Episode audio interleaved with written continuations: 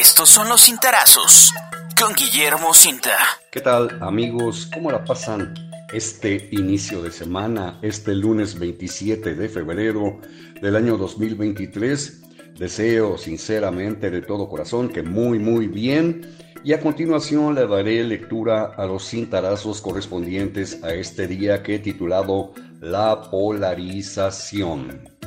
A principios de julio del año 2018, tras levantarse con la victoria como candidato de la coalición Juntos Haremos Historia, que estuvo integrada por el Partido Movimiento Regeneración Nacional, el Partido del Trabajo y el Partido Encuentro Social, reflexioné respecto al escenario que esperaría Andrés Manuel López Obrador allende la frontera del primero de diciembre, cuando se convertiría, de hecho así sucedió, en titular del Poder Ejecutivo Federal. Allá y entonces hice el siguiente planteamiento y la siguiente pregunta. ¿Qué escenario le esperará al macuspano y cuáles serán sus principales vulnerabilidades? Respondí que este hombre, considerado por muchos como todólogo o todopoderoso, y quien tres veces buscó llegar al cargo de presidente de la República, estaría obligado a mantener firmes las riendas de la Administración Pública Federal para que todas las actividades económicas permanecieran inalterables, generando mayor riqueza. Asimismo, esa conducción del gobierno, desde luego, coadyuvaría a que la marcha en los tres órdenes de gobierno federal, estatal y municipal conservara su ritmo normal. Mm, para nadie ha pasado inadvertido el escenario heredado por López Obrador en 2018.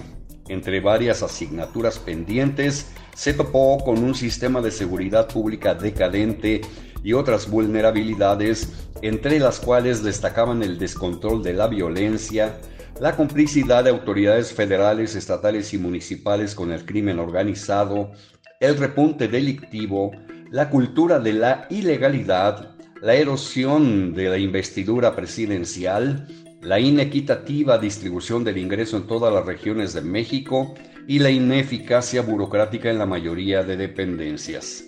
Del listado anterior de debilidades, la inseguridad pública, el precarismo financiero de toda la administración pública en los tres órdenes de gobierno, la extensión de la ilegalidad en el aparato gubernamental sin ser extirpada la corrupción y la erosión de la investidura presidencial o de la figura presidencial siguen siendo las partes neurálgicas de la administración obradorista sin que las demás, sin que las otras se hayan resuelto.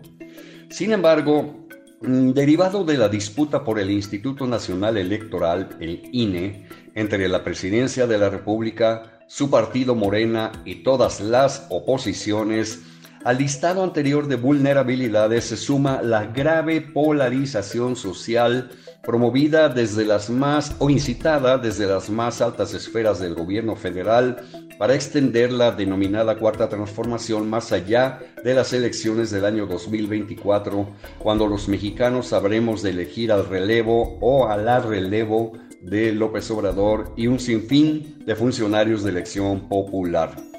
Las marchas a favor del Instituto Nacional Electoral, es decir, las del 13 de noviembre del año pasado y la de este domingo, confirmaron tal disputa, pero además la creciente balcanización de México, es decir, la peligrosa polarización social que pudiera desencadenar un estallido violento si en 2024 se llevan a cabo comicios cuestionados.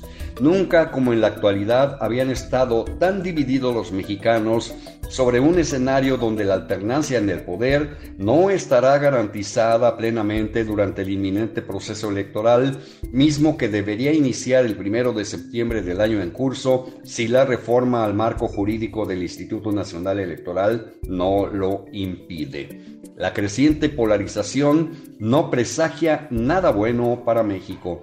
La disputa por todo el poder está en marcha y solo la emisión pacífica de nuestro voto en el año 2024, debidamente acreditado mediante la vía institucional, podría evitar el indeseable estallido social. Así de que estaremos atentos y aquí lo comentaremos para ustedes. Señoras y señores, que sigan pasando todos un magnífico lunes. Hasta pronto.